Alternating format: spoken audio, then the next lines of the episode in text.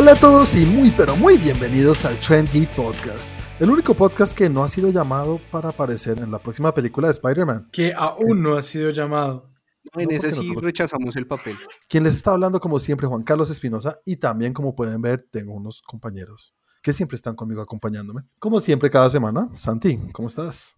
Bien, bien, muchas gracias Juan. ¿Cómo están ustedes dos y cómo está la gente que nos escucha hoy o mañana o pasado mañana O ayer. o ayer? No, ayer no. Yo estoy muy bien, muchas gracias Santi, ¿tú qué tal? Por las buenas, muy bien, muy bien por las buenas. Un feliz año para todos, un feliz año para ustedes, para los que nos escuchan, para los que no nos escuchan también, feliz año. Belisario para todos, Sí, Exacto. Belisario. Poner Señores. música de parranda sin copyright. obviamente. Bueno, antes de continuar, Santi, recuerda a la gente cómo te pueden encontrar a ti en las redes sociales y también cómo nos pueden encontrar a nosotros como Tren Geek en las redes sociales. Obvio, como todas las semanas, les cuento que a Tren Geek lo pueden encontrar en Twitter como arroba Lab, en Instagram como arroba Geek, en el tiempo para toda la parte escrita para nuestros blogs en blogs.eltiempo.com slash Tren Geek y para todo lo que son videos de películas, de reseñas, de explicaciones, de datos curiosos, de muchas otras cosas de todo este universo geek que, que tanto nos gusta en youtube.com slash trendgeek. Y a mí me encuentran en arroba Santiago de Melión. Muchas gracias, Santi. Y Como también pudieron escuchar ahí de fondo, tenemos al tercer miembro del grupo, señor Cristian Forigua. ¿Cómo estás? Bien, bien, Juan. ¿Y tú qué tal? ¿Cómo está también Santi? ¿Cómo están los dos? Muy bien. Muy bien, muy Estrenando año y dejando pasar el año más lindo que hemos tenido. Ay, qué hermoso. Sí, eh, Muy triste de haber dejado el 2020, no sé qué hacer. Uy, sí, no. Terrible. Yo no sé cómo hago para estar en el 2021. Bueno, Cris, antes de continuar, recuerda a la gente cómo te pueden encontrar a ti en las redes sociales para chismosearte y todo lo demás. Y también cómo nos pueden encontrar nosotros con todo lo que tiene que ver con Facebook. Antes de eso tienen que entender que nosotros tenemos WhatsApp directo con Hollywood, por eso si quieren saber todas las novedades antes que otros las digan, tienen que seguirnos en nuestra página, que sale como Train Geek, ahí les sale la página y el grupo. ¿Listo? No se les olvide. Listo. Ahí sale siempre. Muchas gracias. Y si quieren ver qué hago yo, pueden seguirme en Instagram como arroba 41 con W. Con W. Y a mí me pueden encontrar en las redes como arroba Juanaldiño. Señores, tenemos mm, cuatro noticias interesantes, tres que son de DC, tienen que ver con Batman, y uno de una película que no sé por qué hijo de madres quieren sacarle película. Este ya es el, el punto máximo que he visto de sacarle película a algo. Y esta semana, en lugar de tener un nuevo Trend Geek Game, vamos a tener lo que tenemos, pues usualmente en Trend Geek al final de cada año, es que sacamos nuestra lista de películas favoritas del año y también vamos a hablar de lo que más nos disgustó o lo que para cada uno es su peor película del 2020. Entonces van a saber nuestro top 3, ¿verdad, señores? Así Sí, es. top 3 de cada uno de sus películas favoritas del 2020. Pero antes de llegar a eso, como cada semana, comencemos con lo que cada uno consumió en cuanto a entretenimiento. Entonces comencemos contigo, señor 41. Esta semana estuve viendo varias cosas, estuve haciendo un recuento de las películas del año, repetí algunas para, para cerciorarme de que sí, sí me gustaron o no, no me gustaron tanto, porque pues es un año extraño, fue bastante raro, se consumió bastante contenido, pero así, quiero decirles que empecé con una serie en Netflix que la verdad, la verdad la vi sin expectativas, me dijeron como, ay, veamos una serie y yo, ay, sí, lo que quieras, y después dije, ay, ¿por qué digo eso? Pero la verdad sí me llevé una sorpresa, yo creo que la han visto, se llama Equinox. No, no me parece, creo que no, No. hace parte de mis gustos porque no me la han recomendado, ni, ni siquiera Netflix. Equinox es una serie danesa. Con No razón. ¿Es en danés? Sí, es en danés. No, yo creo que Netflix ya me conoce suficiente que no. No me gusta leer subtítulos. Pero, pues la verdad, yo tampoco le tenía fe, pero debo decir que no le tenía fe como no se la tenía Dark y vea. ¿Te- No estoy gustó? diciendo que están al mismo nivel, no, ni de cerca, pero es una muy buena serie. Tiene que ver un poco acá con eh, historias nórdicas y un poco de brujería de allá de, de los Vikings. Pero bien, es muy entretenida, son seis, seis episodios. Fácil de Sí, consumir. Bueno, fácil no deben ser de, cada, de una hora cada capítulo por ahí. Sí, más o menos, más o menos. Pues tiene una historia ahí que te atrapa, es a veces complicada, mm, tanto por el danés y porque pues cuando la ves y hueles por encima te huele un poquito como a Lost. Ah, uy, boo. Ya perdiste. Y ahí una isla y tal, pero no, a mí sí me gustó, debo decir, me gustó, estuve ahí entretenido, estuve ahí pasando, incluso en algunos momentos estuve así apretando la almohada como, no, chinga tu madre, ese bicho está vivo. No se la recomendaría a Santi, porque más allá de que sea terror de este, es un terror de ese que no te deja dormir, de estar pensando como, si sí, es verdad. psicológica la cosa. Y si esa vaina sí es cierta, yo le pongo un 7 sobre 10. Antes de continuar, Chris, en la tarea de la semana te voy a poner a ver lo que han dicho que es la película más miedosa de 2020. Creo que en algún momento la nombramos Santi, que se llama Host. Ajá. ¿vale? Te la voy a pasar para que la veas porque tengo un screener que me enviaron. ¿Listo? Eh, te la paso, necesito que la veas, yo no soy capaz, o sea, de lo que dicen, en serio no soy capaz. Y después de que la veas, quiero que me digas si sí deberíamos o somos capaces de verla. Ya, sigamos, perdón el paréntesis y cortar tu, tu show. No, no lío. Entre eso también, eh, pues no sé si sea recomendación para ustedes, pero sé que muchísima gente en esta cuarentena estuvo pasando por malos momentos, como todos. El encierro nos tuvo locos y por mucho, y en muchas de esas cosas eh, empecé a explorar mi crecimiento personal. ¿y, cuánto, creciste? un chingo. Vamos a ver videos de Daniel Javi. No, mentiras. Netflix sacó un seriado muy, o sea, realmente es muy bueno, no me lo esperaba. Aparte es como ah, un poco, no lo tomas en serio porque es algo animado, pero es muy bueno, sobre todo si uno quiere iniciarse en el mundo de la meditación y estas cosas, que pues para... Oh, yo lo vi, ese sí me lo recomendó. Guía, el, la guía Handscape para la meditación. ¿Qué tal es? Es buenísima esa vaina, hola. Estoy que la veo, es una serie, ¿no? ¿Cómo se llama? Guía Handscape para la meditación. El otro día casi la pongo, pero mi esposa me dijo, Ay, no quiero ver. No, mientras ella no habla así, pero más o menos. pero, o sea, sí, no es una serie como para que te sientes a ver. ¿Qué es esto? Es más como, ahí sí, para ponerla en el celular en un momento en el banco o algo así mientras estás esperando en el Banco no se permitan, no se permitan celulares, Cristian. No, en el banco del parque. En un Ah, ok. por favor. Me lo imagino y creo por el nombre, ¿es para enseñarle a uno cómo meditar? Es una guía para entender la meditación como es, porque ¿qué pasa? Ahí se habla desde un principio que la meditación está muy vista como para, ay no, eso es para personas que eh, tienen muchos problemas o son hippies o este tipo de cosas y lo que hace es mostrarte cómo funciona realmente, es una guía rápida. Como vea, solamente haga este ejercicio y dígame qué siente y tú dices, uh, chingada madre, sí, va uno a ver. Pero te, pero te pone a hacer las cosas, te dice como, hey, el que esté viendo, ¿es un video así que te dice? ¿Te dice paso a paso qué hay que hacer? Es, que es, es, raro, es, sí puede llegar a ser un video paso a paso, pero también es un poco explicativo, como cogerte de la mano, pero es una serie. Y con la parte animada debe ser del carajo. Eso debe ser del putas. Sí, sí, es, es una experiencia. Una experiencia religiosa. No, no, no, o sea, es una experiencia personal y de crecimiento. Eso, weón. Tú eres el de meditación, ¿verdad? Sí, claro que sí. bueno, voy a verlo. ¿Es una serie o es una película? Es una serie, es un seriado. Sí, ya después de alinear mis chakras me di cuenta como, no, necesito la paranoia de mi vida y vi un documental que también está en Netflix de Bob Lazar Área 51 y cosas volando. Casi no te gusta eso, cuéntanos un poquito de Área 51 y cosas volando se llama. No, se llama Área 51 Flying Saucers. Ok, ¿qué tal está? Eh, pues, ¿qué te dijera? Dos formas de preguntar esto. ¿Qué tal está para ti y qué tal está para una persona que no sabe mucho del tema? Para una persona que no sabe mucho del tema, se puede prestar para mucho escepticismo. Si estás un poquito empapado, igual está complicado porque necesitas estar muy empapado. Pero si estás muy ya muy mm. empapado como yo, es como un recuento de cosas que ya sospechabas. Es como empezar a atar caos en tu corcho con líneas rojas. Ok, entonces no están contando algo que ya está contado, sino que se meten ellos mismos a, expandir un poco, pues. Sí, sí, se meten un poco a ver cómo qué es lo que sucede y demás cosas. Mm, y, más que todo empiezan a dar como como te digo, se ponen un poco ahí con el hilo rojo a decir, bueno, si pasó esto y luego esto. No mm. estoy diciendo que sí sea, pero ¿y usted qué cree? Chévere. Sí, sí, pues yo encantado. Le voy a decir a mi madre que lo vea, hijo de puta, sí le encantan las vainas de aliens y cosas así. Uf, pero de toda la vida. El otro día me estaba hablando, obviamente Chris debe saber de la noticia, que Trump dijo que, que demandaba a la Corte Suprema que revelara todo lo que saben de los ovnis y vainas. Y que dijo la Corte Suprema de la vaina. Sí, la Corte Suprema o el Congreso de Estados Unidos, creo que fue el Congreso. que los que Sí, el Congreso es el que tiene la, el corotín.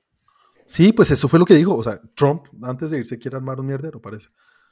Antes Entonces de "Oh, lleva, oh". lleva cuatro años armando un mierdero, huevón. No, y- hay No, bueno, muchísimas cosas con las que se puede armar mierdero. Así, es- por contexto, no sé si saben que hay una, hace poquito la ley de la información en Estados Unidos, la que después de cierta cantidad de tiempo se debe liberar Ujú, información sí, pero eso fue hace como un año ya, ¿no? Sí, sí, por eso, pero es anual. Cada año se libera más información que Claro. cumple el registro total. Y salieron Ah. una cantidad de cosas, Dios santo. Es que yo sí soy paranoico Sí, número uno y sigo, sigo la cuenta de la Casa Blanca para esa notificación. Solo para eso. Sí, solo para eso. Y sí, Y a ver a Melania, obviamente. Aquí nos podemos quedar y podemos meternos en un agujero un poco profundo contigo, Chris. Entonces, después, después haremos un capítulo especial en el cual nos instruyes en el tema un poco más. Sí, listo. Vale. Y lo último que vi fue, en eso sí iba a necesitar que me ayuden porque estuve con mi padre en, en estas fiestas de fin de año y él es muy de, como les dije, él se vio Lost otra vez con los capítulos que repiten por Sci-Fi. Sí. Entonces es muy de ver Paramount y Universal y todos estos canales. Hallmark, Hallmark Channel, no jodas, si ve Hallmark Channel. ¿Y qué? Y pasó una vaina muy rara, es que puso una película de Harrison Ford que no recuerdo haber visto, en la que no les sé decir el nombre porque estuve esperando el momento en el que hicieran la pausa, pero no la hicieron y nunca mostraron el nombre. Pero es una película en la que el man es un abogado con mucha plata y va a comprar unos cigarrillos en la noche y John Leguizamo le mete dos tiros. Le mete No. un tiro en la cabeza y él pierde La el memoria. habla y la conciencia. Y no sé cómo se llama. Se llama Regarding Henry. Regarding Henry, sí, aquí está. Y, y sí, la la vi y estuve ahí viendo al señor Harrison Ford aprender a hablar y caminar. Creo que sí la vi hace muchísimos años. No, yo sí no. Tiene un afiche ochenterísimo. Sí, es que se ve. Desde el 91. Harrison Ford. Harrison Ford con un honguito, no, eso está increíble. Me recuerda un poco esta... Ay, es que yo soy muy malo para los nombres. eh, Esta película francesa que es de un negrito que ayuda a un man en silla de ruedas que es ultramillonario y se vuelven super amigos. Amigos. Ah, Es- es amigos. Se llama en español Amigos.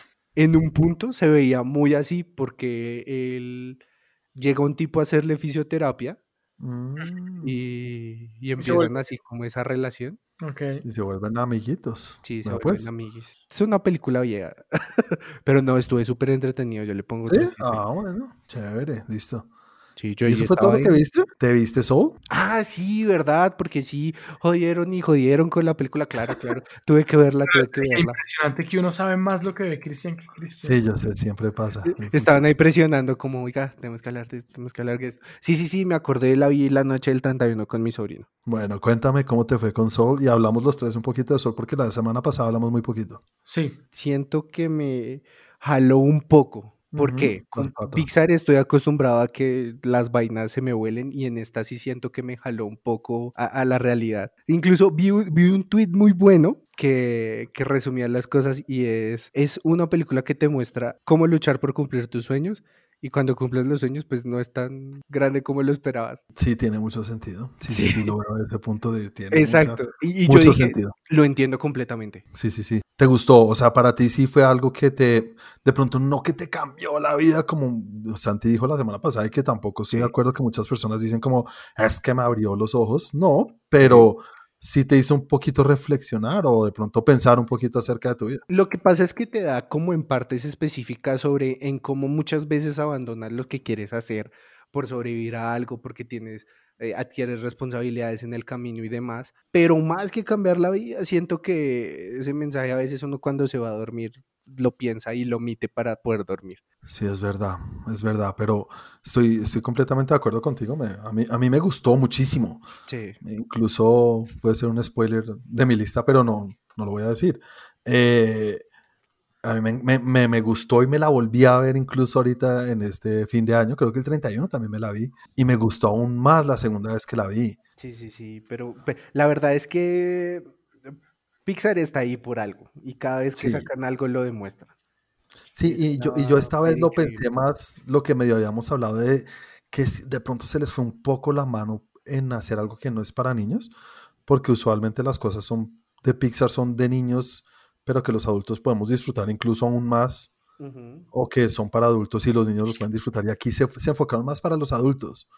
Sí. Pero oyendo entrevistas del director y también incluso hablando de una entrevista que, que nosotros hicimos con el director de, ¿cómo se llama la serie del tren? De, de Infinity Train. Infinity Train, que fue una de las preguntas que yo le hice. Yo le dije, ¿cómo, cómo balancear ese... Estoy haciendo algo que es de Cartoon Network o que es para niños y parece ser para niños porque es animado, pero también que los adultos sí puede ser inteligente. Y la respuesta de Pete Doctor, el director de esta película en las entrevistas, y, y en esa ocasión el director de Infinity Train fue como, es que no hay que menospreciar la inteligencia de los niños. No hay que pensar que es que, ay, no, es que son los niños y no van a entender. Nosotros acá en Pixar olvidamos eso y creo que fue una de las primeras cosas que desechamos y es, los niños incluso son más inteligentes que nosotros, entonces no menospreciemos esa, esa, esa capacidad. Sí, sí, pero hay algo, o sea, entiendo perfectamente lo que él dice y estoy de acuerdo. Sin embargo, sí hay chistes que los niños no entienden por otro tipo de razones. Ah, y sí, claro. juega a muchas de las películas de Pixar donde hay ciertos chistes que por temas de edad los niños no entienden, pero los adultos sí. Obvio, obvio, pero eso ya es de conocimiento y no de entender. A, mí no me parece que sea un tema de que las películas están hechas para niños porque los niños no entienden o por nivel de conocimiento, o sea, por nivel de inteligencia, sino están hechas de, niveles, con diferentes niveles de lectura, con diferentes niveles de un niño todavía no entiende el sarcasmo, Ah, y es algo que... Sí, lo entienden. Y es algo que se adquiere, el sarcasmo se va, se va adquiriendo con la vida. Pero sí lo entienden. Uy, sí. Se va adquiriendo con la vida. Pero eso también se pueden, eso también lo pueden entender los niños. Claro, pero no pueden entender un chiste con doble sentido adulto. De pronto, ese doble sentido y lo que están diciendo ahí no. pero sí entienden el doble sentido. O sea, e, a eso voy. Sí, obvio, pero digamos, yo creo que eso son más cosas específicas, chistecitos y guiños o cositas más que el tema en general de la película, creo que este tema, que es lo que ha dicho mucha gente, este tema no lo entiende un niño. Yo creo que sí lo puede entender. Hablo del tema en general de la película. Ese, eh, eso que incluso los niños, ¿qué es lo que voy a hacer en mi vida? ¿Qué es lo que voy a estudiar? ¿Qué es lo que... de pronto niños más grandecitos o lo que sea. pero si los niños pueden entender ese general de la película, que es lo que muchas personas le están dando palo y dicen, no, solamente hay que ser grande y ya entender o, o mayor o lo que sea para entenderlo, eh, no sé, qué hice con mi vida o qué es lo que debería buscar en mi vida o qué es lo que me va, le va a dar sentido a mi vida. Los niños pueden entender eso. Yo estoy, o sea, ahí me parece que es cierto lo que dices. Los niños pueden entender eso, pero no entienden la pregunta de, ¿será que sí estoy haciendo lo que debo hacer con mi vida? Pero sí pueden, o, no, yo tampoco lo entiendo y la película claramente lo deja que la mayoría no, lo entendemos. Pero es, o sea, ¿cómo decirlo? El niño no se hace esa pregunta. Yo creo que sí se la hacen, yo creo que sí se la hacen. Era lo que hablábamos la pasada, el niño lo pensaba a futuro, a yo quiero ser bombero, a yo quiero ser... yo. Eh, yo quiero ser bombero, yo quiero ser piloto, yo quiero ser lo uno, yo quiero ser lo otro, más no a mí la vida me dio duro, yo quería ser bombero o quería ser piloto de avión, pero no tuve la plata, entonces me tocó meterme a estudiar finanzas porque pues era lo que mi papá me dijo que tenía que estudiar y hoy en día será que estoy haciendo lo que sí quiero hacer o eh, hice lo que me tocó. Pero eso, eso mismo que tú acabas de decir, no lo ven de esa manera de qué, qué hice con mi vida, sino más bien, hey, no debería buscar solamente esto, sino la vida se trata de disfrutarla de todas las maneras posibles. Claro, pero eso es un nivel de lectura de adulto, no de niño. Ahí sí es, la misma, es, la misma lectura en pasado, en presente, o no sé cómo decirlo, pero es la misma lectura de distintos puntos de vista, pero es la misma lectura. Duelo a muerte con cuchillo para los dos.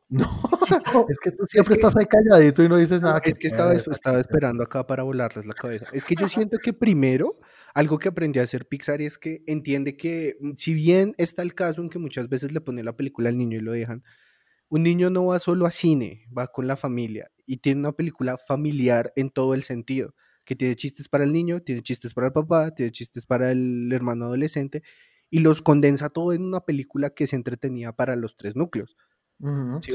Por eso, en un lado, siento que es un éxito que puedan meter ese tipo de cosas y aparte genera preguntas. Tanto como decir, no, es que es difícil para eso entenderlo. No, siento que lo pueden entender de una manera distinta a lo que uno lo ve, pero sí me parece que puede ayudar demasiado para el desarrollo personal de un niño el decir como, oigan, en estos momentos si, si yo quiero hacer algo y puedo trabajar por eso, pues lo voy a hacer. Sí, por eso yo la vez pasada también medio lo dije, el, hey, si, si Tomás, mi hijo, un día me pregunta, papá, no sé qué hacer, se la pongo, le pongo la película y me voy, chao. como toma la película, la vida es dura. Vuelvo en una hora. Bueno, antes de continuar, Chris, ponle una nota. ¿Qué tal te pareció en, en general? No, un 9. 9. Yo también le pongo un 9. Chris, Santi. 7-5. 7-5. Listo, listo. Película que nos gustó mucho. ¿Qué viste, Santi? Aparte de Wonder Woman, dejándola para el final. Wonder Woman la dejo para el final. Vi una gema que me gustó muchísimo. Se llama The Kid Detective. Kid Detective, estoy que la quiero ver. Bueno, a mí me gustó mucho. ¿Sí? Mucho, mucho, sí. Voy a alquilarla ya mismo. Muy, muy chévere, me gustó bastante porque no, uno no espera, empezando por el nombre, uno no espera algo de este estilo. Y ya después cuando empieza a verla, como que cambia un poco el tema y va evolucionando la película y, y tiene un giro bastante inesperado, muy chévere. No quiero darte spoilers, Juan, porque... Eh, ¿De qué se trata por encima para los escuchadores? Escuchadores. De un, de un joven detective, de un joven detective. Uy, gracias. Es como Scooby-Doo, pero de uno. Nos dijo, nos dijo no. el nombre de la película en español. eh, se trata de un niño como medio pro prodigio que resuelve casos de detective juveniles. Entonces el chino empieza, pues el niño, cuando era niño, empieza como a resolver ciertos, a resolver ciertos casos y termina convirtiéndose en un detective a futuro. Sol, resolvía casos, era bueno para resolver ciertas cosas y los amigos le pedían como, oiga, eh, es que se me perdió mi esfero ayer, quiero saber porque si se perdió me lo robaron. Y él hacía cuatro preguntas y decía, lo tiene Juan Carlos. Y pues Juan ah. Carlos lo tenía. Ay, entonces ese es el y sapo. Empezó, empezó a cobrar. Empezó no, a hay que darle piso. ¿Y qué es? Es como comedia, suena comedia. Tiene un poquito de comedia, eh, un poco de aventura. Uh -huh. Si tuvieras que clasificarla, ¿qué le pondrías? Una comedia. Pero así Drag. como mayores de 12 años para todo el público. Sí, familiar. Y se le pondría yo hasta, ¿Sí? hasta casi que mayores de 18. Uh, casi. Bueno, ponle una nota, Santi. Yo le pongo un 8. Listo, Santi. ¿Qué más viste? Cuéntanos. Y otra que se llama Shadow in the Cloud. Oh, la tengo ahí para ver. Justo ahorita la bajé. Chloe Grace Moretz. ¿Este por VOD, Juan? Sí, sí, sí, sí, sí, la alquilé ahorita. Chloe Grace Moretz, pues vuelve y juega, Juan. No te voy a dar spoilers no te voy a sacar spoilers, me pareció bastante entretenida, muy diferente. Con, ¿Diferente a qué? Muy diferente a lo que uno espera. Ok. Pues a lo que yo esperaba. O sea, no me esperaba eso. ¿Viste el tráiler antes de? No. Yo sí vi el tráiler y tengo una idea de lo que es. Se ve muy divertida. Se ve una cosa, una, una montaña rusa, parece. Pues me tuvo bien tensionado. Hubo un par de momentos así agarrados a la silla como, uy, puta, uy, puta, uy, puta. Uy, no, no, no, no. Por ahí vi un review después de... Y alguien puso como una montaña rusa de, de, de emociones, emociones. Y otro puso que era una... Eh, que ella era una badass en la película y tienen los dos toda la razón. Qué nota. Se ve en el tráiler, se ve, se ve súper chévere. Se ve que es... Tiene un par de cositas que no me gustaron, porque pues hay que decirlo. Pero esas quisiera hablar de pronto entonces la otra semana contigo. A ver a ti qué te parece. A ver si tiene si encontraste ese tipo de cosas. No te voy a decir que para no inducirte, pero me gustó, me gustó bastante, o sea, me pareció bastante entretenida. Lo que más me gustó es que de verdad me tuvo pegado a la silla en varios momentos. Pues eso es lo mejor de así, cualquier película. Bueno, no lo mejor, pero eso, eso para mí es una película de bien, bien estresado que uno dice como no. ¿Será que invitamos a Chris a verla? Nah, no sé, nos toca esperarnos como cuatro semanas. Mientras se, re, se repite películas. Sí. Tan odioso. bueno, Santi, ponle una nota. Yo le pongo un 7.5. 7.5, chévere. Casi que llegando al 8 también, la verdad, pero por cosas diferentes. Listo, ¿qué más viste? Vi Midnight Sky. ¿Qué tal? Yo... Ay, sí, yo también la vi. Sí, señor, hablemos de una vez de eso. ¿Les gustó? Me pareció más lenta de lo que esperaba. Me pareció un poco, sí, un poco larga, uh -huh. pero me gustó. Sí, a mí también me gustó, me gustó. Me gustó yo pensé que iba a tener, es que cuando, cuando vi la, el review y cuando hablaban de la película por ahí, Decían, no, una película de ciencia ficción. Y, y, no sé si es estupidez o uno ya está acostumbrado y uno oye ciencia ficción, uno dice aventura. Y no, ¿Y no? no, tiene, no es aventura para nada. Okay. Sí, Yo también lo pensaría por ese lado, pues. Bueno, ¿y qué, te- ¿sabes qué qué? qué más? de pronto eso fue lo que fue de las cosas que más me gustó, Juan. ¿Mm? Que, le, que definitivamente la ciencia ficción no es lo que uno piensa y muchas veces lo que uno piensa no es ciencia ficción. Mm, Sí, sí, sí, sigue siendo ciencia ficción, obviamente. Por eso desde el principio dije, como una es visión. pura bobada de uno. y que es como una visión diferente de lo que uno Sí. espera. Y eso no me gustó, me pareció, me pareció chévere. Sí, de director está, está bien, esto es un buen trabajo. Está, está muy bien. Y la, y Mm. la actuación también me gustó. O sea, obviamente Sí. tiene ciertos manierismos muy de él, pero, pero me gustó. A- anécdota, perdió tanto peso que después se enfermó y estuvo en el hospital, en serio. ¿En Y es que sí se veía acabado, ¿no? Sí, Se acabado. Cascado, cascado. Sí, estuvo, estuvo enfermo en el hospital y todo, estuvo hospitalizado por este papel. vea, pues Eh, Porque hay un giro, ¿no? Hay un giro al final. bastante. Hay un dice, Pon música de spoiler, Juan. Listo, música de spoiler. Bueno, música Yo la verdad lo descubrí cuando Sí, la única vez que habló. O bueno, la primera vez que habló. ¿Habló? Cuando la única vez que habló, Cuando le Yo- dijo, ¿y la amabas? ¿me amabas? Ah, ok, vale, vale, vale. Sí, sí, sí, sí. Sí, Ahí yo dije, ah, chingada madre, entiendo todo. Sí, yo no. Yo sí, muy burro para eso. Yo tampoco. No, yo hasta el final dije, ay, sí. No fue como, ¡ah! pero sí fue como, ah. Aparecieron las llaves. Sí, sí, exactamente. No, a mí Bien. sí me pareció como, uy, claro, entiendo eso, bonito y bonito el tema de que la niña, él- sus ganas de, de, de- de ayudar, él sabía perfectamente quién es, sa- él sabía perfectamente quién era Sí. y sabía, Pues que estaba nombre, en, sí. y sabía que estaba en el ITER Ujú. Sí. y tenía que ir a ayudarla a que no volviera a la Tierra y sus ganas de ayudarle a ella fue el que hizo todo. Ahora, yo creo que él sí sabía que la niña no, pues que la niña era, estaba en su imaginación. Sí, yo también creo. Ahí sigue la canción, no te preocupes. Pero sí, sí, sí, sí, ahí fue como yo dije, claro, él lo, incluso lo creó a propósito para Sí.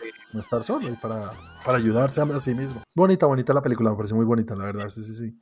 Yo le pongo un 7, para mí es un 7. Yo Sí, también, sí, es bueno. Yo hablé de esa la semana pasada. ¿Qué más viste, Santi? también empecé a ver la tercera temporada de Star Trek Discovery. Ah, Ok, chingada ¿verdad madre. que tú has visto eso? Yo no tengo ni idea de eso. Yo intenté verla, ¿sabes? Yo intenté apegarme a Star Trek porque mi sobrino es muy de Star Trek, pero Trekkie. sí, pero no. ¿No? No, y, y es que siento que esta gente que es muy team Star Trek es- son- hablan mal de Star Wars. Sí, esa guerra ha existido. Los Sí, geeks somos tontos desde hace rato. Mm. sí, pero pues yo no soy team ni el uno ni el otro y puedo Ujú. verlas. Sí, no láser. Me molesta. Muy Me bien. gusta, me gusta, me, me parece, o sea, no es la mejor serie, debo aceptarlo, no es una serie que yo diga, wow, qué serie, me entretiene. Pues, ¿Qué tal esta tercera temporada? He visto dos capítulos y está, Ah. está interesante, pero pues debo aceptarla, no aceptarlo. No es, no es la mejor serie que ha existido.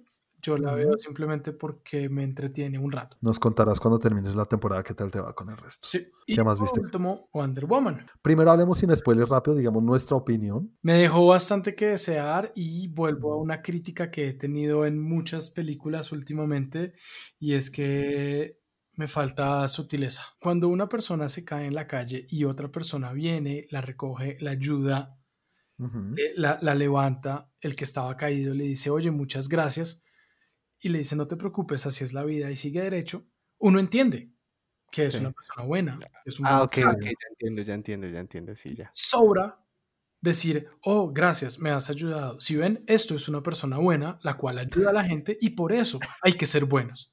Es, como- sí, eso- sí, eso sí. es- es como, hey, el mensaje ya estaba ahí. Debes ser sutil con la información, debes dejar Mm. que la persona entienda el sentido.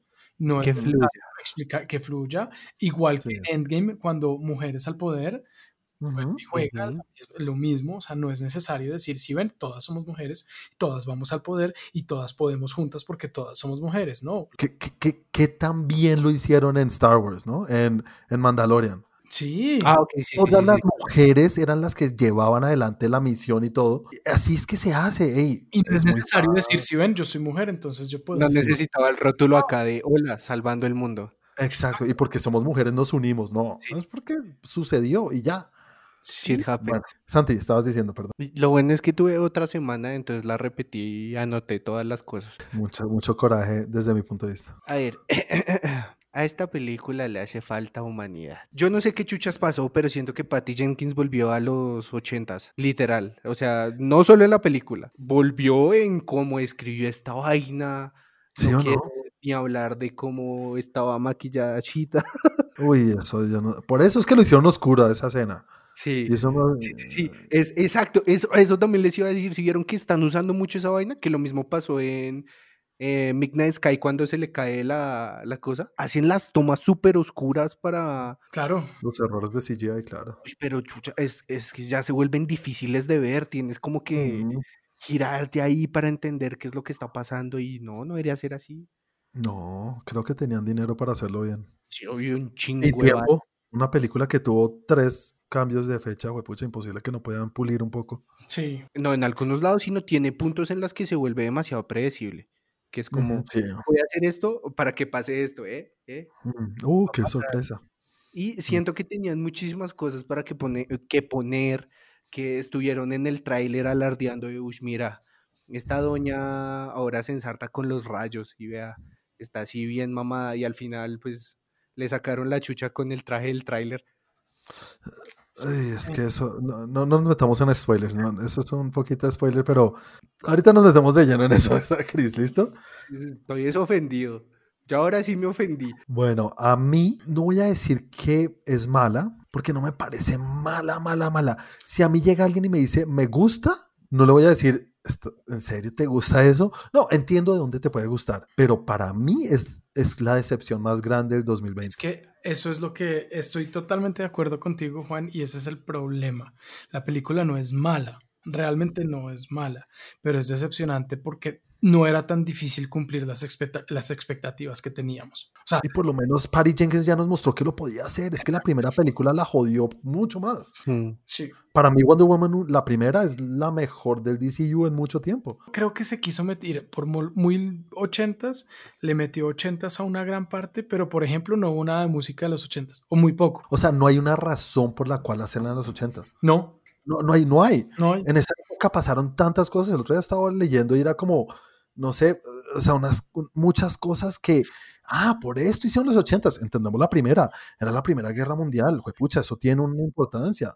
Aquí solamente por, 70 había podido ser en los 90, habría podido ser en los 2000 y no pasaba absolutamente nada. no sé si esto es spoiler, creo que no. Es como la primera escena, creo que Chris aludió un poco a esto. Es como una película hecha en los ochentas, pero ni siquiera hecha en los ochentas, sino es una película de los ochentas. No sé si, me- si es eso.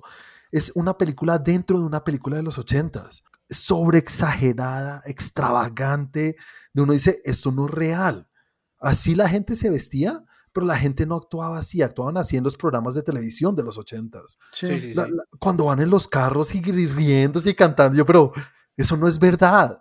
Así no es el mundo real. Yo pensé en Zulander. Eso, tal cual es eso. En cualquier momento sacan la manguera y se echan gasolina encima. Y después entrando al mall o al centro comercial y los breakdances a la entrada y que- ¿es- en serio estás tratando de meter tanta cosa en los ochentas por decir, oh, mira los ochentas como son de chéveres. Y esa escena, bueno, ya no me quiero meter de más en spoilers porque es que tengo mucha rabia por la película porque es muy desilusionante para mí, demasiado. Porque Mm. Patty Jenkins ya nos mostró que sí lo sabía hacer bien. Y eso es lo que más me jode. ¿Sabes qué es lo que me jode a mí? Que me pone a dudar si sí lo sabía hacer bien o si la, la- la anterior fue un eh, golpe de suerte. Ah, también es verdad. Ah, imagínate que en eh, una entrevista, un review que leí por ahí, algo que a mucha gente se le olvidó es que ella no fue la primera opción para hacer eh, Wonder Woman 1, la primera. Era una, una directora que se llama Michelle McLaren, que es una directora de, uno- de muchos de los capítulos de Game of Thrones. Ok, espero que las primeras tres o cuatro temporadas. No sé, no sé. Pero Michelle McLaren tenía la película ya escrita, no en la novena, o sea, no es que Patty Jenkins llegó solamente a grabar, pero ya le dejaron todo el camino listo. No voy a decir que Patty Jenkins es mala directora porque, hey, es una vieja que tiene galardones, tiene... Ella dirigió Monster, ¿no fue?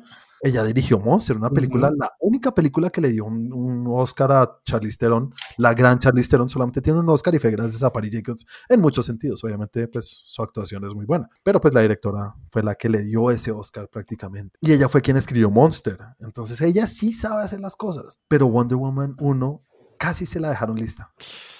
Entonces eso habla mucho y yo no quiero desconfiar de ella porque tampoco voy a decir que es mala directora porque así te hayan dejado el balón para patear, hay que saber patear.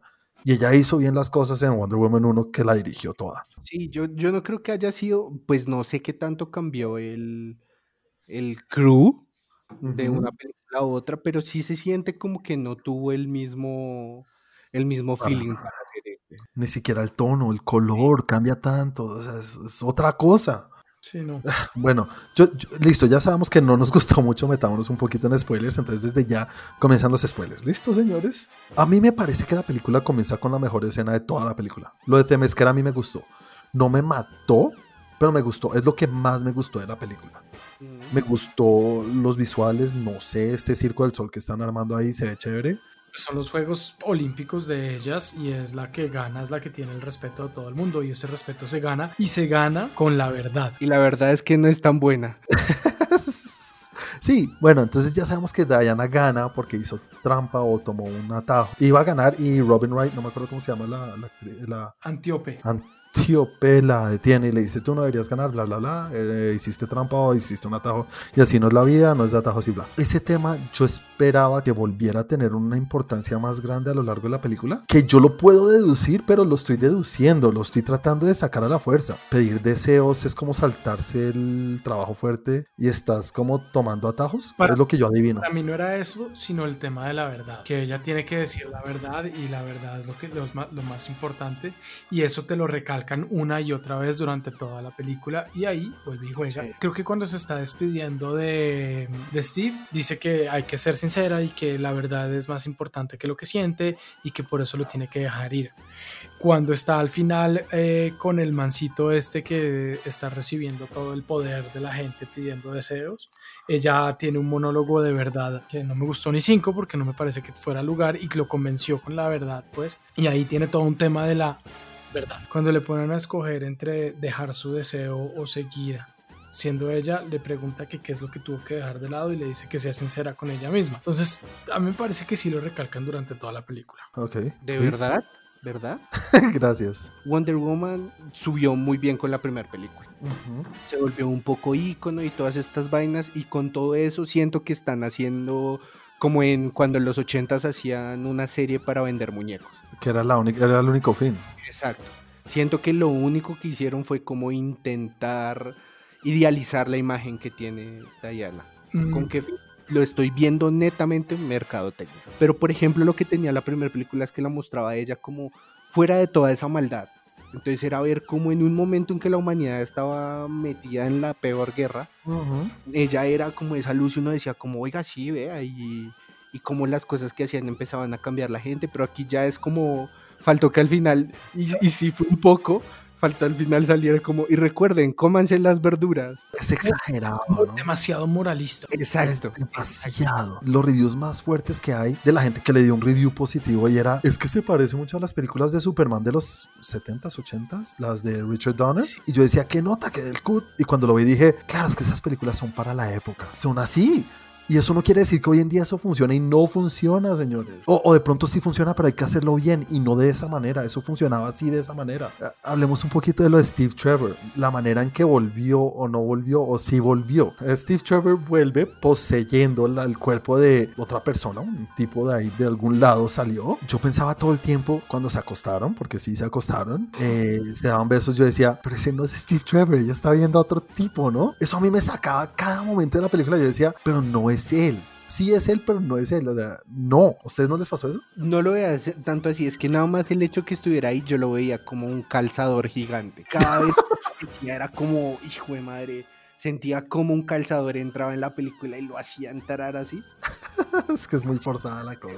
A mí no me sacó el hecho de que lo hubieran, o sea, de hecho la forma como lo trajeron me pareció entendible. A mí no, porque no apareció Steve Trevor ahí de la nada, el real Steve Trevor, ¿por qué no?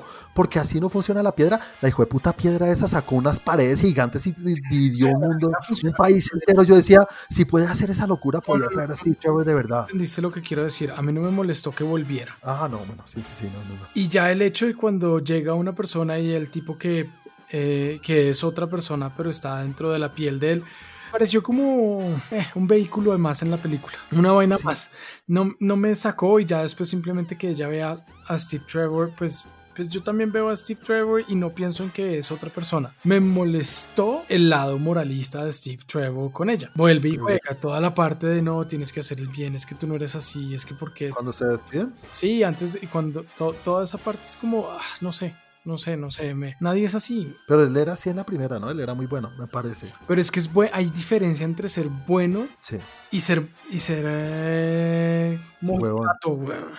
Mojigato. Sabes que no lo había pensado, pero estoy tratando de ser abogado del diablo de pensar de es que era un tipo de otra época y eran así, no sé.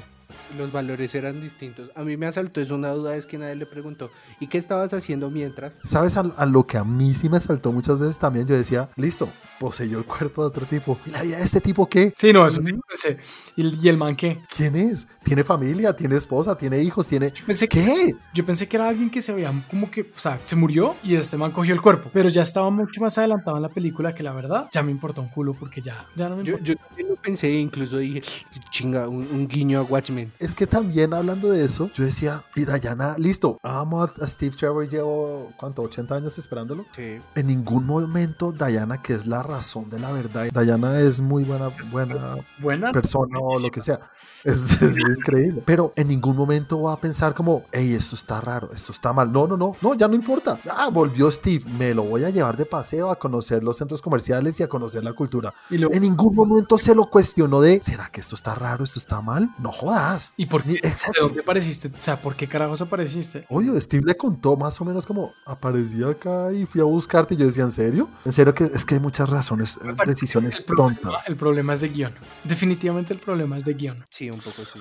Sí, sí, sí, sí, es de guion. Porque la, La plata para la- las escenas la había. Pues no, lo de Chita no, parece no, parece que no. Pareciera que no. ¿no? El traje, el traje dorado de las casas de Caballeros del Zodiaco lo usó para qué, como dijo Chris, para taparse con las alas 10 segundos y después no sirvió en culo. Sí, me pareció Sí. una estupidez como lo usaron. Ese, ese traje era para que se lo hubiera puesto al final cuando le estaba rompiendo la chucha. Sí, exacto. por si era la otra pregunta que les iba. Háblenme de. Kristen Wiig. A mí me gustó, no me molestó la actuación. Ni la actuación ni ella. ¿Sí o no? Yo nunca la he visto así. Para nada. Como que trabajó mucho ese papel. Ese, ese, ¿cómo se dice eso? Ese, esa temática del villano es la misma del, del, del, del acertijo de Batman Forever, es el mismo de Gatúbela en Batman Forever, es la misma, la misma, del, del tonto, el científico tonto o lo que sea, Jamie que después se da cuenta que eh, Jamie Foxx también, exactamente. Ella hace lo mismo y digo, como nunca he visto a esta vieja tan... eh, Se ve muy buena, ¿no? Se, se se ve ve muy muy churra. churra. Muy, muy Muy churra. Gusta. Pedro Pascal no me disgustó tanto, ¿sabes? No sé. Vuelve y juega. Me molestó mucho el final. No, Pero siento que lo tengo un poco en el corazón porque vi Mandalorian. Y tengo A su ver. carita toda bonita tatuada en la cabeza de la última vez que vi a Grogu. No, es que yo amo a Pedro Pascal en este momento desde Game of Thrones y lo que hizo en Mandalorian. Puta, ese man puede hacer lo que sea. Pero, entonces hablemos de eso. ¿Cómo hijo de putas le dio los deseos a la gente a través del televisor? Porque las partículas pueden tocar a las personas. Esa es la explicación, ¿no era algo así, no? Ah, en ese Es que momento. eran televisores de rayos catódicos. Ay, gracias. Lo acabas de decir y me dio rabia otra vez, Chris. Como que no pensaron bien. Ey, de pronto el público es más inteligente que esto y pueden preguntarse que, que los directores o los escritores o los guionistas digan, ay, vale, huevo, mientras se diviertan y, y de pronto lo que dice Chris y vendan, y vendan muñecos de, esta, de, de, de Diana, vale, huevo. Que se hagan las preguntas que sea. No, pues hagamos, siga- eh, sigamos haciendo Rápido y Furioso versión eh, Wonder Woman. Wonder Woman. El lazo de, de Diana se volvió como un artefacto de magia. Sí. Ya no funciona para, para, bueno, si saca la verdad, supuestamente, o no sé qué fue lo que hizo ahí al final. Hace todo. El lazo hace todo, saca todas las soluciones del mundo. Una navaja suiza. sí, es una navaja Ah, suiza. Lo del, lo del cohete invisible. ¿Así se llaman en español? Sí, la nave invisible. Nave invisible. A mí no me molestó cómo se veía después cuando estaban andando y las cosas. Se veía como chévere. Pero en serio, es que yo me acuerdo que mi papito hizo esto una vez y yo lo hice con una taza. Vamos a probar a ver si puedo hacer un puto avión y lo hago de una. Ahí yo ya estaba odiando la película. Entonces todo lo que hacían decía este estúpido. Es estúpido, pero es de los pocos guiños que yo dije, ah, chévere, le metieron el avión. Exacto, sí, sí, sí. Y se veía chévere. Y cuando estaban andando se veía chévere. Sí, fue, fue lo- de lo poco que yo digo como chévere. Eh, le metieron algo de la. algo que todos conocemos y faltaban los gemelos fantásticos por ahí, pero pues algo que todos conocemos. El que uno dice como, ah, sí, chévere, un, un buen guiño. Mm. Y ya, ¿sabes qué es lo que pasa? O lo que me pasó a mí. Yo creo que entrados 10, 15 minutos dentro de la película, me puse el cerebro de Rápido y Furioso. Es que eso es lo que yo no hice y nunca haría con estos hijos de puta. Yo ya dije, ya estoy acá, ya que hijo de putas, dejemos la cabeza de lado, weón, y solamente mire las figuritas bonitas.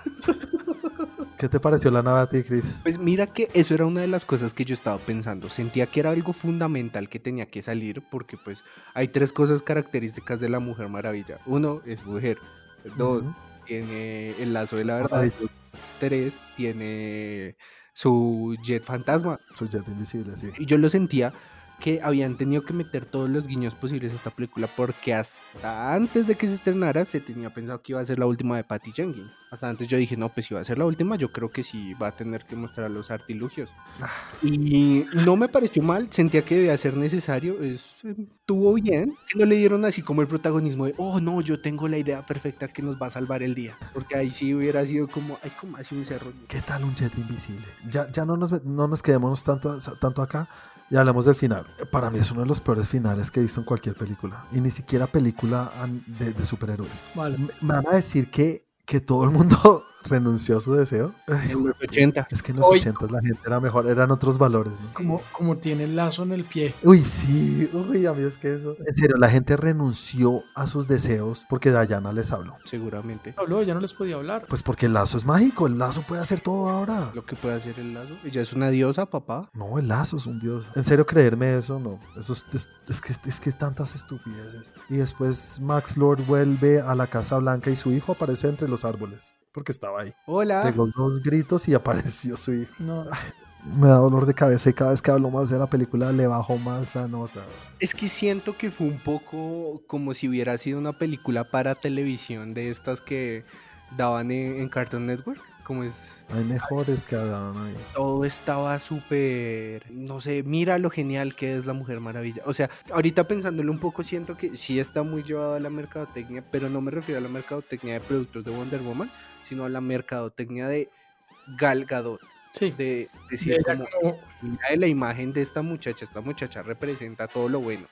sí, Mm, sí. La escena post crédito, eso, bueno, es un guiño también como el jet. Pero eso no Sí. me molestó porque pues es un guiño. Sí. Sí, es un guiño y lo hicieron hasta bien. Yo dije, vea Dayana, tiene el pelo largo y está caminando como raro, como torcida. Tiene escoliosis. No, me... no, no, no, no pensé eso, estoy molestando. Pero sí en algún momento dije como, hey, Dayana, rara. Está bien, está linda, linda, está, está bien para la edad, güey, puta, que sí está bien. Sí. Está linda. Sí me gustó el hecho de que haya salido Linda Carter, que le hayan dado como, como un poquito de protagonismo de que era una persona importante. Me gustó. O sea, eso, eso la verdad me gustó. ¿eh? No Pues, creo que vuelva a salir, pero bueno, llegamos ya al final. Aquí se acaban los spoilers, señores. Señores, pongámosle una nota para irnos. Yo voy con un Yo- 6. Sí, yo también voy con un 6. Yo voy con un 4. A mí Uh. cada vez me da más rabia y estaba en un 6. Y si sigo hablando, lo voy a bajar más. Así que no más. no, me dio mucha rabia. Me dio mucha rabia y es una desilusión muy grande. Porque es que DC quiero que suban y suban y suban. Y este fue un escalón de subida y creo que se tropezaron. Y muy grande. Sí. Está a la par con Aquaman para mí. Para mí está un poquitico mejor que Aquaman. Pues al menos no hubo un pulpo tocando la batería. Esto que lo pueden meter para la tercera. güey. Ese man puede aparecer todavía. No, pero sí, hay maneras de hacerlo. En Mad Max salía un man tocando la guitarra mientras se perseguían en los carros y se veía chingón. Eso sí se hace bien, hijo de puta. Eso es Sí, una ahí se veía como, "Ih, me llena la adrenalina. Eh, voy a hablar de lo que yo vi en la semana. Vi varias cosas también. Eh, ¿Ustedes saben quién es David Blaine? ¿Quién? No. David Blaine, un mago de los noventas que hacía mago en la magia en la Ah, calle. sí, sí, sí, sí. Antes de Chris Angel, él fue el primerísimo. O sea, que, bueno, sí, sí. no el primerísimo que lo hizo, pero que tuvo su programa de televisión. Tiene un programa en HBO. Se llama David Blaine. ¿No fue Copperfield? No, tú solo conoces dos magos. Sí. Y Houdini, ¿no? No, ese no lo conocí. Y Harry Potter. Ah, sí, obvio. Bueno, el hecho es que este tipo tenía un programa de televisión muy chévere que hacía magia en la calle y teníamos esta reacción de la gente. Lo mismo que Chris Angel, pero pues antes. Pero con menos rock. El tipo cuando dejó de hacer estos trucos de calle, se volvió un mago más de hacer como hazañas. Como Houdini. Pero no era solo de escapista, pues voy a decir que son hazañas, pero sí, sí como los escapistas. Pero tuvo varios, tuvo varios. Uno que se puso como sobre un pedestal súper chiquito que solamente cabe en tus pies, como Sí. a 80 metros de altura o 100 metros de altura y se quedó ahí como tres días de pie y, y las cámaras y todo. Y estuvo en la mitad de Nueva York, entonces hacía pruebas así muy fuertes. Y después se dejó caer sobre una tonelada de cajas, ni siquiera sobre un inflable de estos gigantes. Eh, después estuvo enterrado como dos semanas, enterrado vivo se llamaba. Después estuvo en una burbuja de agua, como que justo en ese, en ese, en ese, en esa hazaña de estar en la burbuja de agua durante un mes, creo que fue.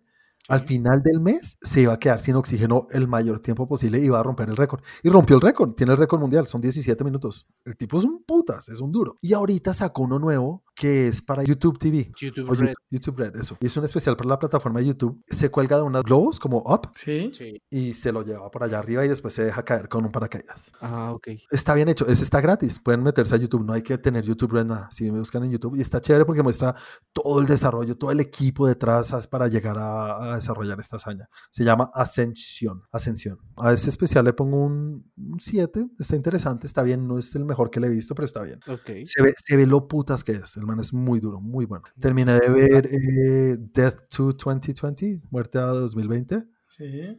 que la Ah, estaba empezando a ver de los mismos creadores de Black Mirror Sí. un falso documental. Qué cosa tan mala. Uy, jue puta, Wilson, no, no. ¿Salvaste ese tiro? Uy, se fue a la mierda. Yo medio vi como que, ah, tiene par, par chistes que me hicieron reír. Eso fue la semana pasada. Uy, no, qué cosa tan mala. güey. No, ni se acerquen a eso, ¿vale? Sí, como un Soft Mysteries tampoco. Top Mystery se merece los Oscars de la vida. la vez. No, estos son los racis completamente. Eh, le pongo un 3. Me vi una película que se llama Yes, God, Yes, que se trata de una niña que va a un colegio católico, súper católico, exagerado, y va a un campamento también de estos súper, no es cristiano, es católico, y descubre lo que es el porno mientras está allá. Entonces, Ah, madre. son cosas muy chistosas, interesantes, bien hechas. La película eh, es sutil, no es fuerte, tiene cosas bien que uno entiende lo que puede pasarle a una niña por la cabeza, una niña de uh, 16, 17 años. Está descubriendo su, su sexualidad y su vida y su cuerpo y todo, y la hace cuestionar muchas cosas. Entonces, también trae a la luz muchas cosas de lo que es este mundo católico, sin hablar mal de este catolicismo, pero Ujú. sí como, hey, no son tan blanco y negro como ellos mismos quieren serlo. Sí. Entonces está bien, está bien la película. Yo le pongo un 7, 7, 5, 7, 5. Uy, ¿Cómo es que llama? Yes. Yes, God, yes. ¿Y dónde está? Está en VOD, obviamente. Como todo está en VOD, esta está en VOD. Vale. Eh, me vi Midnight Sky y me vi una película que se llama Promising Young Women. Nueva. A ver, que se trata una señora, una, una, una, una señora ya mayorcita, yo diría que tiene sus cuarenta y tantos. Eh, parece una vieja como que no, no, no sabe qué hacer con su vida, vive con sus padres todavía y tiene una especie de, de venganza contra los hombres en general y, lo que- y tiene una cosa que hace. Entonces se va todas las noches a un bar, se hace la más borracha del mundo que está sola y además que está ultra buena, está muy, muy, muy, muy, muy guapa, muy churra. Y se hace la más borracha del mundo y esperando a que le caiga un man y Ok. que le caiga y se aproveche de esta situación en la que se encuentra. Y hace todo para que se la lleve a la casa, se la lleva a la casa. Y ahí cuando está en la casa, no voy a decir qué pasa, pero sí es como una luchadora por los derechos de las mujeres. Ok, entonces le saca la chucha al man. Eh, no voy a decir qué pasa, pero pasa muchas cosas. Esta película está muy buena. Esta película es qué joya me encontré. Así como dijiste tú, Santi, de, de, de Kid Detective, para mí esta es de las joyas que he encontrado en mucho tiempo. Tienen que verla, por favor, por favor, véanla. Estas son de las que les digo que Sí, tienen que ver. Tengo ahí como entre las que quiero ver. Bueno, muchas gracias. Eso es todo lo que vi. En cuanto a películas, obviamente me vi la tercera temporada de Cobra Kai. ¿Has visto las dos primeras, Chris? No, la segunda no la he terminado, pero sí Ok. vi la primera. No, sigue, sigue por el buen camino que tiene esta serie. Este es la- el ejemplo perfecto de lo que hacer un balance entre nostalgia y darle a los fans lo que quieren y a la vez hacer algo muy divertido. Y tengo la prueba perfecta porque mi sobrino tiene 10 años y es el fan más grande de Cobra Kai. Entonces no tienes que ser de los 80 ni haber visto Karate Kid para que te guste esto. Esto está muy bien hecho, muy bacano, muy chévere. Tenemos todos los guiños de las películas volviendo. Viaja a Okinawa, no todo. O sea, yo, no, esto fue hace rato no veía una película de vermela toda de chorro y me la vi toda de chorro. Los ocho capítulos, los diez capítulos de chorro. O sea, capítulo final, la, la serie cierra ahí. No, esto lo dejan abierto para... hmm, ¿Listo? Lo único es que odio a la actriz mala, que es como la villana. Está Chris, Chris es el malo de las películas, ¿no? El, Sí. el sensei de los Cobra Kai de la película. Pero hay una niña que la quieren hacer, que es la niña mala y que soy la malosa, así la malita. Sí. Sí. Y, ay, no, la odio. Uy, jue puta. ¿Pero la odias porque es mala o la odias porque actúa mal? porque actúa muy mal. Eso sí es pura actuación terrible. Oh, me sacaba de cada, de cada escena en que la veía en la serie. Entonces, y nada, señores, eso fue todo lo que vi, aparte de la que nos recomendaste tú, señor Cristian. Película que se llama A Silent Voice. Eh, comienza tú hablando, Santi, ¿cómo te fue con la película? Lo primero que tengo que decir es que definitivamente eso tenemos culturas muy diferentes. Total. Somos culturas muy diferentes japoneses. Eh, me pareció un poco larga. Uy, sí, yo pensaba, eso son tres horas casi. Me pareció bastante larga. Me sacó el hecho de que fuera bastante larga porque hubo bastantes tomas que yo siento que no tenían lugar, que era que no tenía razón de ser. Que, y ahí, bueno, de pronto pienso que era para darle más como drama al tema, pero que, que no le aportaban mucho. No me gustó, o sea, me gustó, me pareció buena, pero no me gustó tanto como Dime tu páncreas, por ejemplo. Ah, pero es que esas ya estamos hablando de las ligas mayores. Ok.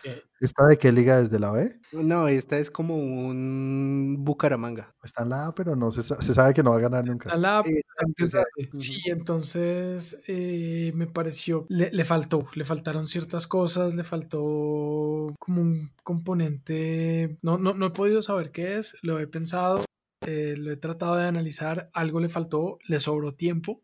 Yo creo que lo que pasa es que me gustó, me gustó el hecho de cómo manejaban la- el, el problema de escuchar, pues que, que ella no escuchaba.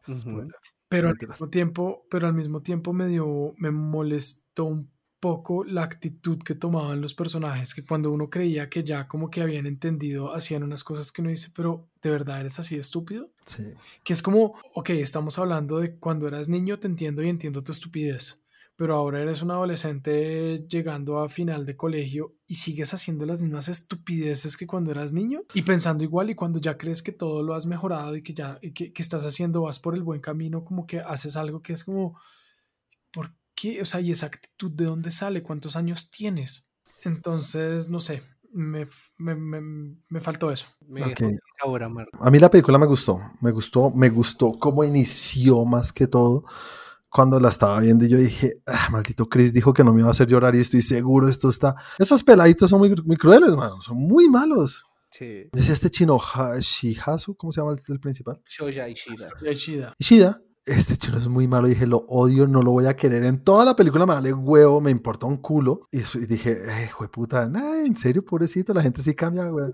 No sé. Bueno, en, en esas cosas yo, yo, yo alcancé a, no sé si tú lo alcanzaste a perdonar un poquito o no, Santi. No, yo, Aparte de decir que era un hueón. De hecho, sí lo perdoné, o sea, sí lo perdoné. Me, me gustó, o sea, me gustó cómo trataron el tema de bullying, que él por hacer bullying y por ser el más, el que más, Pero ¿por qué era tan malo? ¿Por qué era tan bully? Yo dije, este chino tener muchos problemas en la cara. porque lo que, en la casa, muy bien, en la cara no, Lo- en la casa. lo que yo entendí es porque le tenía miedo, porque ella era diferente y era algo que él no entendía y no sabía cómo funcionaba. Entonces, lo, que, lo que no entiendo y no sé cómo funciona, pues en lugar de tener empatía, hago todo lo contrario. Y eso Ujú. me parece que sí es una... es- Es un mecanismo que pasa, ¿no? sí, es un mecanismo y, y es una actitud de niños. Sí, sí, sí, puede Y ser. que efectivamente como él cuando creció, cambió y dijo, yo no puedo. Y además porque lo, me gustó la forma en que como que voltearon la cosa y ahora lo molestaban era él y se cerró a todo el mundo. ¿Eso no fue como rápido? Mm, Fue un poco rápido y además pareció completamente excesivo. Y vuelve y Yo creo juega. que lo hicieron de una manera rara. no yo no entendí ese cambio ahí, no lo entendí. Y ahí vuelve y juega. Hay un tema de respeto y eso, y yo entiendo la, pues no porque no lo entiendo, pero entiendo que la cultura japonesa sea muy diferente a la nuestra. Pero, pero me parece que se fueron para otra parte y que cuando al, al- al personaje principal que es él y la, y la niña Nishimiya, Nishimiya podían dar un componente muy empático y de entendible y podían crear una historia donde va a ser súper bonita entre los dos, se fueron por otro lado y la volvieron mierda otra vez. Y cuando otra vez creí que la iban a arreglar, ya como que tampoco pasó. Y ya al final fue como, ah, ya, que- ya, ya, ya que. De acuerdo. Y el Sí, hecho me de meter después a los amigos y entonces tengo que reunirlos a todos y yo te hice lo mismo que no quería que me hicieran y que me están haciendo a mí. Ey, pero crece, crece un poquito, o sea, no sé, no sé, no me gustó. Pero no sé, es que cuánto creció. Te- seguía estando en, en secundaria, ¿no? Pasó de primaria a secundaria, creo que era. Sí. Eso es un huevo en, en- en tiempo de niños y en tiempo de personajes, En tiempo de niños. en tiempo de personas. Eso es, eso es bastante tiempo. Sí, pero sigue siendo niño, o sea, sigue pudiendo tener esas huevonadas. Pero no, no a ese nivel. No sé, bueno, sí, no, yo te entiendo completamente, pero... Niñas, o sea, ya no eran ni siquiera actitudes adolescentes, eran actitudes muy niñas. Y cuando podía, cuando uno pensaba que iba a madurar y que, o que había madurado, resulta que no. Y que lo que estaba haciendo para mí no lo estaba haciendo por las razones. Estaba como, no, no, no, no puedo ser así porque lo soy. Mm, cállate y síguelo haciendo. Es que, pero, pero, es que sí, sí medio, incluso la película empieza con eso, ¿no? Que a uno se le olvida que inicia mostrando cómo él ha intentado o quiere matarse, ¿no? A mí se me había olvidado de eso. Sí. O sea, el tipo sí se le jodió la cabeza bastante de niño a grande, o sea, de todo ese mal que hizo. Que no sé si, no sé si esto lo explicaron, pero él solo fue bully con ella o era un bully del colegio cuando chiquito. Era un bully del colegio. Era un bully, bully, bully. O sea, quedó bien jodido con el tema y seguramente hizo cosas muy malas y no solamente a ella y por eso quería matarse. O no, fue pucha, no sé si solo fue por lo de la sordita. No sé, no, yo creo que sí fue por lo por ella. Por eso yo decía, el mal está mal de la cabeza, está mal de la cabeza, no es una persona normal. Sí, pero cuando quería matarse fue cuando se volvió a encontrar con Ahí fue cuando empataron las dos historias, la historia de niño y la historia de adolescente. Sí, sí, sí, sí, que le hizo cambiar su parecer. Exacto. hay no sé, no sé. Hay, hay, una cosa que yo sí, una vez quiero resaltar, qué manera de, de, de dirigir una película, no sé si, es, si se puede decir así, pero no sé cómo hacen la animación de estas vainas. El, ah, es que quiero que esto se vea borroso el fondo y esto en, en foco y lo que está adelante en borroso. Esas son cosas que se logran con lentes, lentes físicos, reales. ¿Por qué en 2D lo van a hacer? Porque estos hijos de putas son unos putas. Y yo todo el tiempo lo pensaba. Pero llegó un punto en que dije ya, ay, ya no más. Ya no me muestra ese escalón más que no hay nadie ahí. Ya no me muestra ese pastico. Ya, ay, ya, uy, sí, son unos putas, ya no más. En un momento pensé que la carpa tenía algo que ver con la historia. Realmente. Pero sí, seguro tiene algo que ver. Porque mostraban la carpa y la carpa y la carpa. Pues sí, le, le daban pancito, pero, pero se gastaron mucho tiempo en esa carpa y mucho dinero diseñando esa carpa que finalmente no era tan, tan importante. No, solo se veía bonito y se veía el carajo y se ve el nivel de detalle que le meten. Pero, pero, las decisiones que toman, digamos, lo de las X en las caras, me pareció de putas, me pareció del carajo como eso habla tanto de la personalidad y él cómo se cerró al mundo. Por ejemplo, eso es algo que me pareció a mí en un momento de, eh, entendí que era, no era tanto que le valiera huevo a la gente, sino que se cerró mismo porque ya no podía confiar en nadie. Sí, sí, sí, pues le valía, bueno, no le valía huevo por malo, sino porque, pues sí, se alejó del mundo. Se alejó del mundo. El, recurso de hacerlo así me pareció del putas. Sí, ese recurso de utilizarlo de esa manera me pareció muy chévere. Eh, lo del hermanito, la hermanita de Yoshijima, ¿cómo? Sí, sí, la hermanita. Ustedes no pensaban que era un niño al principio, era la idea, ¿no? Claro. Sí, era la idea. ¿Y, hay algún tema de, de, identidad sexual o me equivoqué y al final sí era una niña? No, pues eh, no, sí, al final sí era una niña. Pero sí era una niña, no es que él tuviera alguna cosa de identidad sexual, porque no tenía aretes ni tenía nada, era, era también me parece estúpido. No raro, pero sí tenía algo. Me parece un poco estúpido que la tomó por el novio. Sí, se notaba que no, ¿no? O no. Esa, esa tiene algo muy, a ver, ya hemos visto bastante de este tipo de películas y ya es un género en sí mismo, ¿sí? Existe el anime como mucha de la gente lo conoce, que son eh, Dragon Ball, los poderes y todas estas cosas. Pero este es, han de cuenta, como si fuera un subgénero que se trata literalmente sobre... La autosuperación. Eh, no, problemas sociales. Y es que hay que entenderlo y verlo un poco desde ese punto. Japón tiene una tasa de suicidios absurda. Ok. Es el número uno en el planeta en eso. Ah, pues, Entonces, por eso es para ellos tan importante mostrarlo como, como lo muestran ahí. Y es una de las cosas que yo después leyendo un poco de la directora, un poco de cómo se interpretan este tipo de obras, mencionan que muchas veces uno ve eso como, pero pues si ya estaba bien, ¿por qué se vuelve a ver esto? Y dice, problemas como la depresión uno los ve como algo que uno puede superar porque uno ha estado triste y luego feliz. El problema es que no es una condición, es literalmente algo que tienes en la cabeza, que a la primera te manda otra vez al fondo. Y estos son los altibajos que se ven con el protagonista. Que, hey, pero si estás muy bien y otra vez al fondo pero y ya está acá mejor y otra vez por cualquier cosa. Sí, lo que dice Santi, que como, hey, supéralo ya. Exacto, y, otra vez Eso, a mí lo que más me gustó de esa película fue más por el lado de la hermana. ¿La como el video, eso de me va a pasar a toda la vida tomándole fotos a cosas muertas para que vea lo feo que es. Sí, eso me pareció chévere. Es que hay unos niveles de detalle muy chéveres. Un patazo en la cabeza cuando le explicó que yo dije como, uy, no, ¿por qué me hacen eso? Al final, al final no me hizo llorar, pero al final cuando, bueno, el principal, el chino, eh, cuando se cae, yo pensé que se había matado. Yo, "Jue puta. Ahí, ahí me, me dio un poco duro la vaina. ¿Sabes qué es lo que pasa? ¿Sabes qué siento yo? ¿Mm? Que en algún momento me habría podido hacer llorar mucho. Un chingo de Se lágrimas ahí. de- salió y se salió de ahí y no me hizo llorar. Y yo creo que sí me hizo falta o sí me, me esperaba más eso. Me esperaba más que, que terminara en una forma de, de lloremos todos porque definitivamente esto es muy duro, Ujú, sí. pero tampoco fue un final feliz. Es un final ahí. Sí, tampoco Es es es, es que es eso, es que me parece que fue como un final que no, no, no me dejó satisfecho. Lo que pasa es que siento que bien si lo esperabas, es como, como en Batman. Ansiabas llorar, ansiabas que te lastimara. Porque la niña también, la actitud después del final también me pareció como, venga, no tiene sentido. O sea, no sé, no sé, no sé. Como que la actitud, yo no, y ahí es donde digo, de pronto es un tema, o seguramente es un tema muy cultural, pero las actitudes que tomaron en ciertos momentos no me parecen actitudes normales. Pero entonces uno se lo atribuye a que es otra cultura y ya. Así- esa es la solución. El de pronto era lo que el man buscaba y que de pronto en Japón sí funciona y sí es lo que necesitan ver las personas. ¿Sí o no? Que, de, que yo no lo entiendo. Es que a mí me pasó igual y siempre decía como, ah, es que es otra cultura, pero debería tener que justificarlo o debería en serio decir como, eso sí es así. No, lo que pasa es que, lo que pasa es que, y lo hemos dicho acá muchas veces, y lo hemos dicho, por ejemplo, con los villanos, cuando uno se identifica y tiene empatía por, Sí, eh, la hay una conexión ahí. sensación es mucho más fuerte, la conexión es mucho Sí. más fuerte. En este Mm. caso, yo siento que hubo muchos momentos en los cuales estaba empezando a sentir empatía y hacían algo que daba esa empatía. A ti, Cris, ¿cómo te fue con la peli? Eh, pues yo, a mí al Igual. principio sí, me, la primera vez que la vi, para mí sí, sí tuvo final feliz y toda la vaina, pero pues lo que les dije, sí necesita un poco de bagaje, porque sí, esta sí tiene, a diferencia de Your Name y demás, es una película que te muestra un poco de cultura, pero está pensada para el público occidental, esta no. Ujú, Ujú. Esta estaba netamente para, oigan, existe una problemática, funciona así. Muchas veces uno lo toma a la ligera, porque eso sí es muy de la cultura japonesa, el hecho de, no sé, alguien se cayó y vamos y la miramos mientras nos reímos. No es como acá.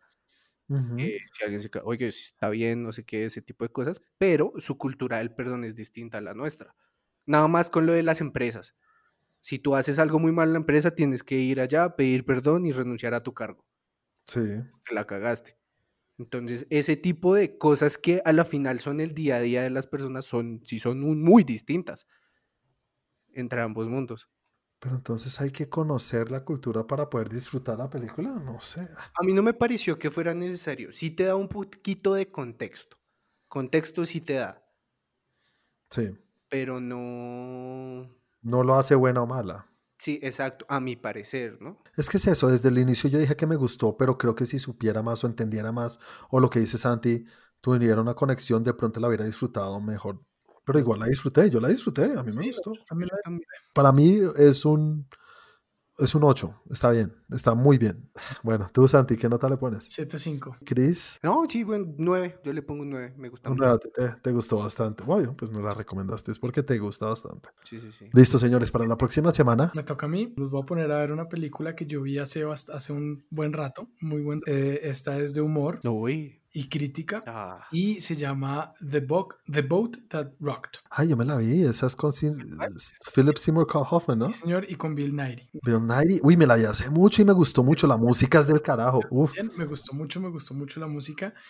Y por eso dije, quiero volverla a ver y los voy a poner a verla porque me parece que es una película que pasó como sobrevolando y que nadie le puso mucho. Total. Pero que cuando la vi me gustó muchísimo. Yo recuerdo que a mí me gustó y quiero verla ya otra vez. Bueno, Bueno, pues ahí Listo. dejo. muchas gracias por la recomendación, Santi. Entonces metámonos un poquito en lo que fueron las noticias de esta semana. Rapidísimo, señores, no nos extengamos.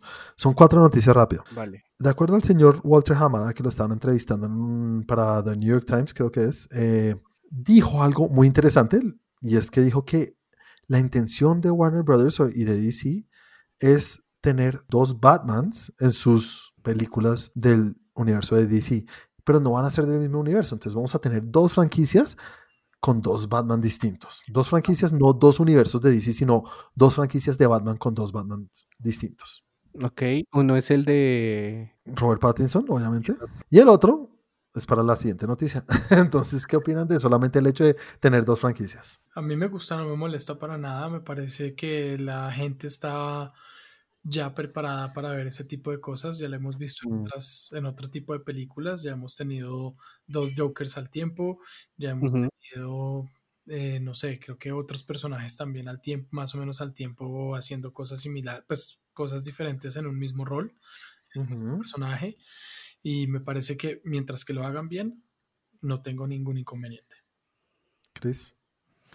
Pues a ver, yo creo que ya en estos puntos DC tiene que arriesgar y me parece bien. Sí, la verdad es, es un personaje fácil. Batman, todo el mundo quiere a Batman. Yo no he oído a, a la primera persona que me diga no quiero a Batman, no le hablo más. Chao. Yo No. tengo un amigo, eh, Clark Kent, al man no le trama. Huevón. ¿Tú eres amigo de Clark? Sí, pues huevón él, que no le trama. Yo también tengo otro, se llama Arthur Fleck. Ah, chingada madre. Bueno, el hecho es que es, es, es un personaje que todo el mundo quiere, ¿no? Es la joya de, de Warner Bros., es la franquicia que más dinero les ha dado. Sí. Veo de dónde, hey, vamos a, puta, si podemos coger una teta para sacarle leche, cogamos dos al tiempo. Yo he visto que se puede, no, pero no sé, yo nunca he visto que lo hagan así, pero se puede. Sí, Y todo va a siempre a la misma conclusión, ¿no? Mientras lo hagan bien, obviamente se van a generar confusiones. Obviamente nosotros entendemos, pero estoy seguro que a mi mamá, si viera Batman, diría como, ¿cómo así? Hay dos Batman. Tengo que explicarle, pero no le explican dos segundos. Sí, hay dos Batman. Y ya, fácil. No es tan complicado. Genera una confusión chiquita que no tiene ninguna complejidad de explicación, ¿vale? Entonces entiendo, y mientras nos den buenas historias, y las dos historias son buenas, del putas. Y ojalá sean completamente distintas, porque la de Matt Reeves de Robert Pattinson se ve que va a ser súper seria, súper oscura, y el otro que sea un poco más divertido, y lo hacen bien, del putas. Que nota que tengamos esas dos opciones. o que sean dos momentos diferentes de Batman. Batman, el Batman de Matt Reeves es un Batman joven que está empezando y no sé, por ejemplo, el Batman de Affleck, en cambio, era un Batman que ya estaba terminando, es un Batman que ya está en sus últimos momentos. No sé, que lo hagan bien, ¿no? Que lo hagan bien y que nos den todo el Batman del mundo, porque muy chévere Batman siempre.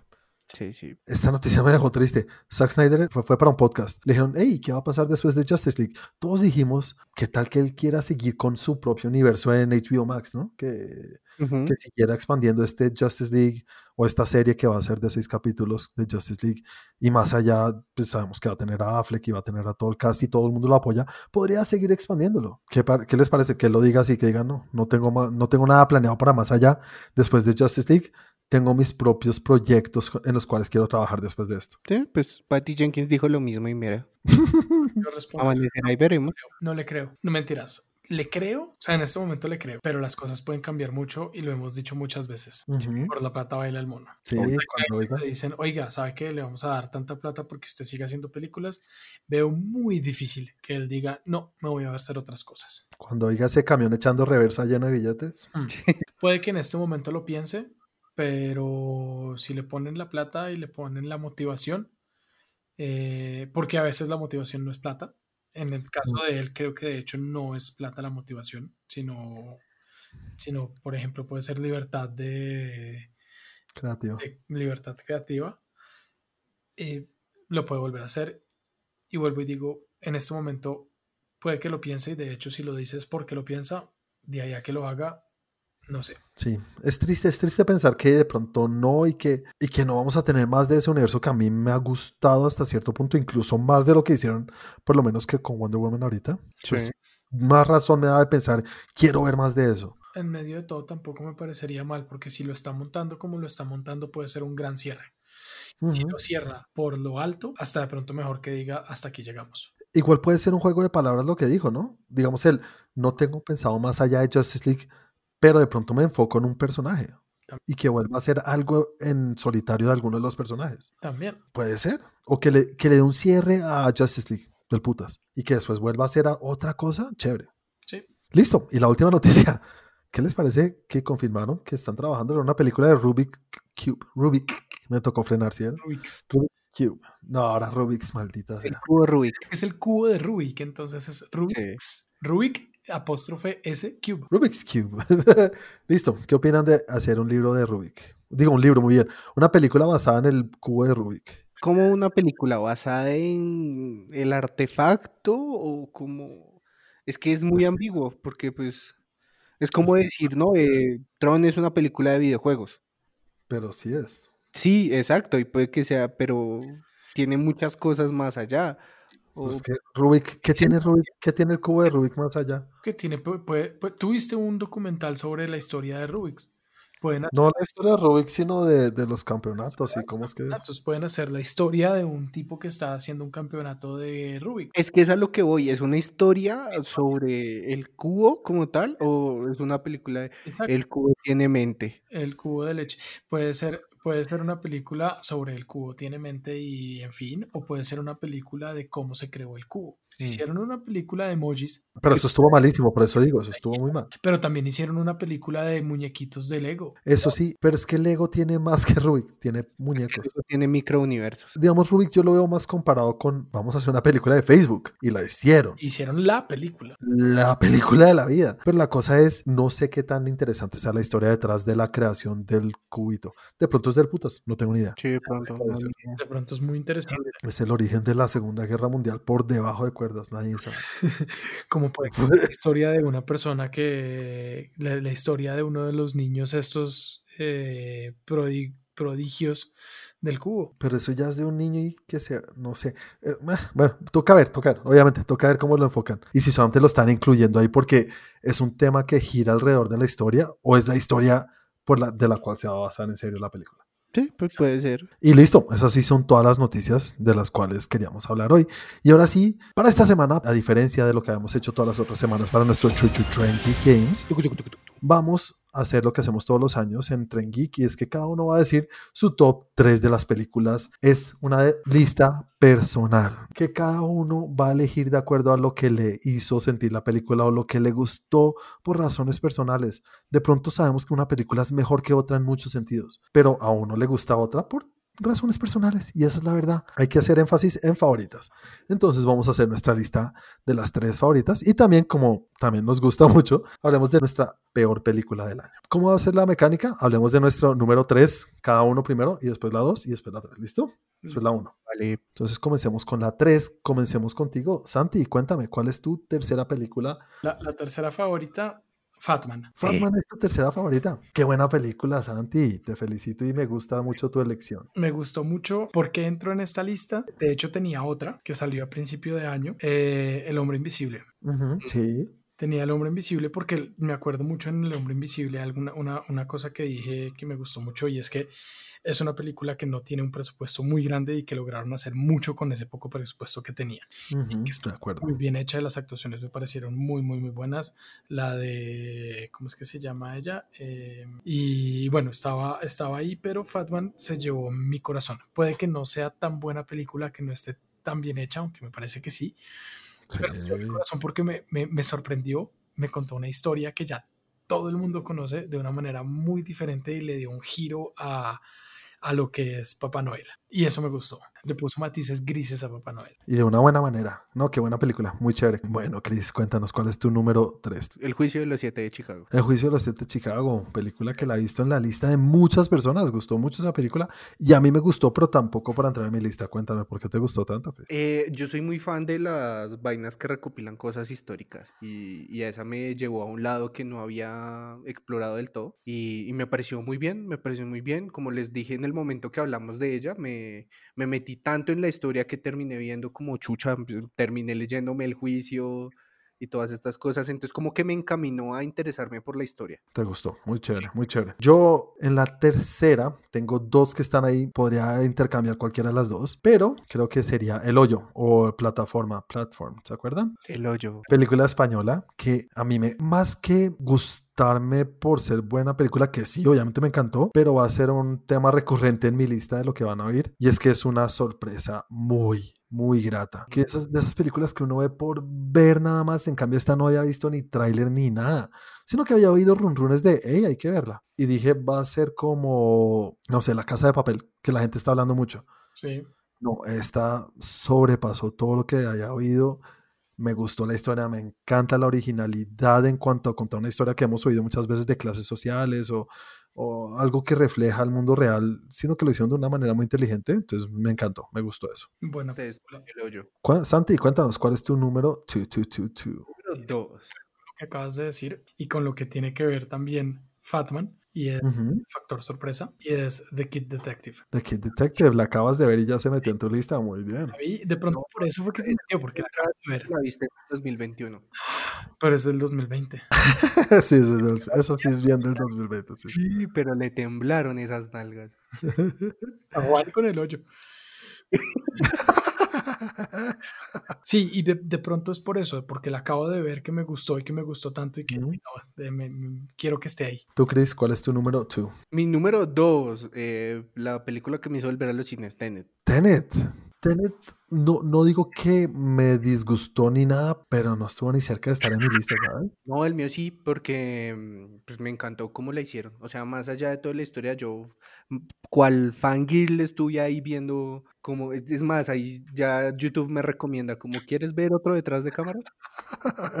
sé que has visto Tenet, pero no viste esto. Exacto, ahí sí me, me estalló la cabeza con cómo la hicieron, como descubriendo vainas. Entonces, me gustó más y está en el puesto 2, es por lo que me generó. Como esa de, hijo de madre, qué chima cómo hacen todo eso. Sí. Bueno, para mí, mi número 2 es una película también reciente que vi hace poco. La otra que estaba ahí también, ¿sabes cuál? Santi, Love and Monsters, me gustó mucho, me gustó muchísimo. Love and Monsters me pareció muy chévere. Fatman también estuvo ahí, pero la que ganó es Soul. Soul para mí sí fue algo que me sorprendió, me gustó mucho y yo soy a muerte con Pixar, entonces iba ganando de entrada y cumplió con las expectativas y las superó, sin decir que me rompió el alma como Coco el año pasado, el año hace dos años, pero sí, sí, me, me, me gustó, creo que hace mucho película, hace mucho tiempo no veía una película dos veces y esta la vi dos veces. Soul, me gustó mucho la historia, me gusta eh, la enseñanza que puede dejar para cualquiera y la discusión solamente que tuvimos ahorita la hizo subir de nivel aún más. Entonces, chévere, me gustó. Soul es mi número dos. Santi, cuéntanos, ¿cuál es tu number one? La Mujer Maravilla. Ah, jue puta, me la quitaste. no, mentiras, ¿qué tal? No, no, no. No, yo me voy con Tenet. Tenet sí es tu número uno, pa. Ah, pues.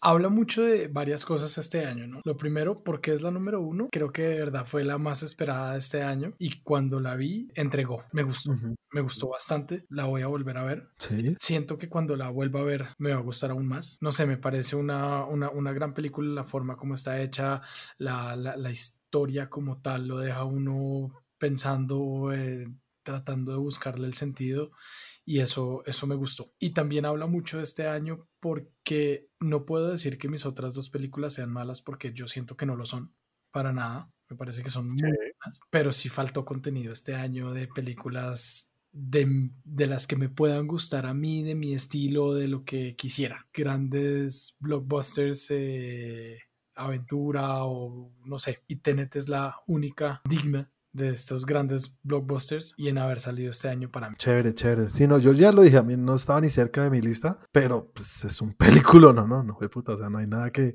reprocharle ni decirle a nadie que le encante. Ya saben, mi, mi, mi tema con Tenet es que me hizo sentir estúpido, entonces. soy yo, no ella.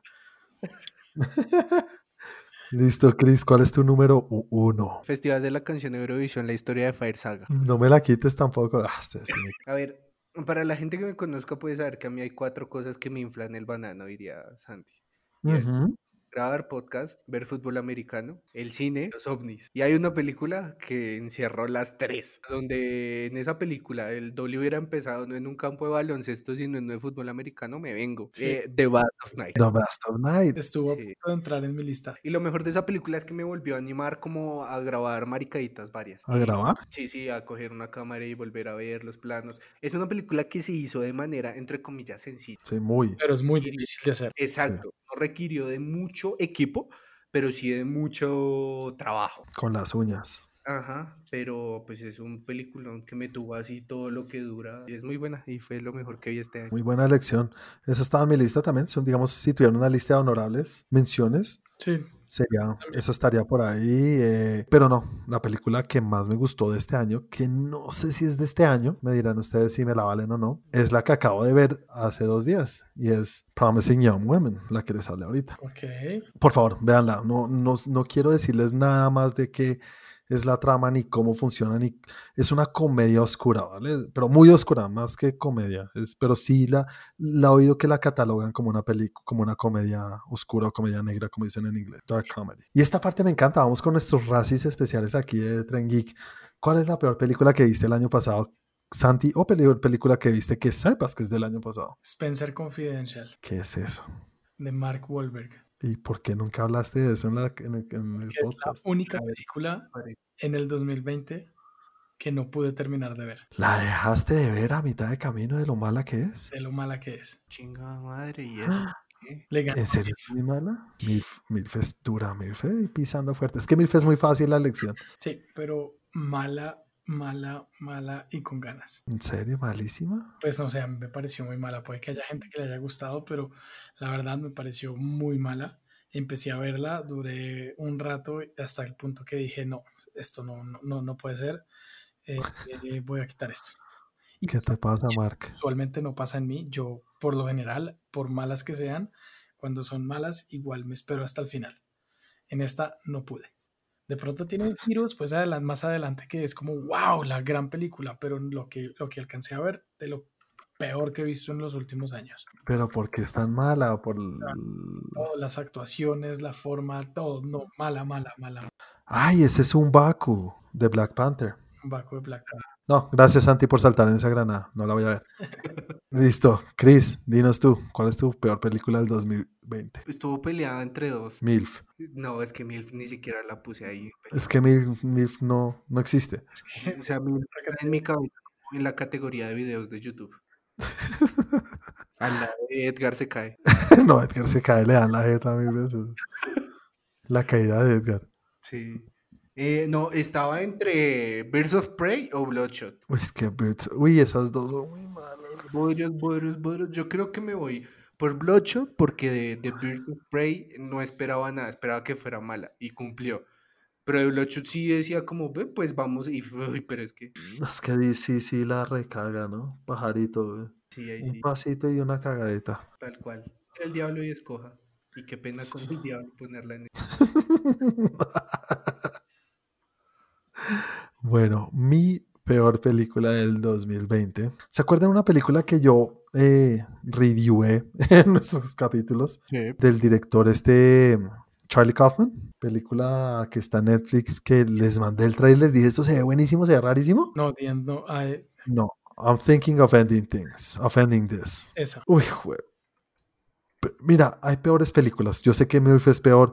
Yo sé que de pronto Ar- Artemis, Ar- Artemis Fowl es mejor. Es, digo, es peor en muchos sentidos. Pero esta película es la única que ha llegado a acercarse al odio que tengo por Mulholland Drive. Y eso que viste el Halloween de Hobbit. Y vi el Halloween que ni siquiera la pude terminar. O sea, estaría al mismo nivel de la que vi con, de, la, que- de lo que hizo Santi, que no la pude terminar de ver. Entonces esta es más de Odio. de, de odio, sí, de odio, más que no me gustó.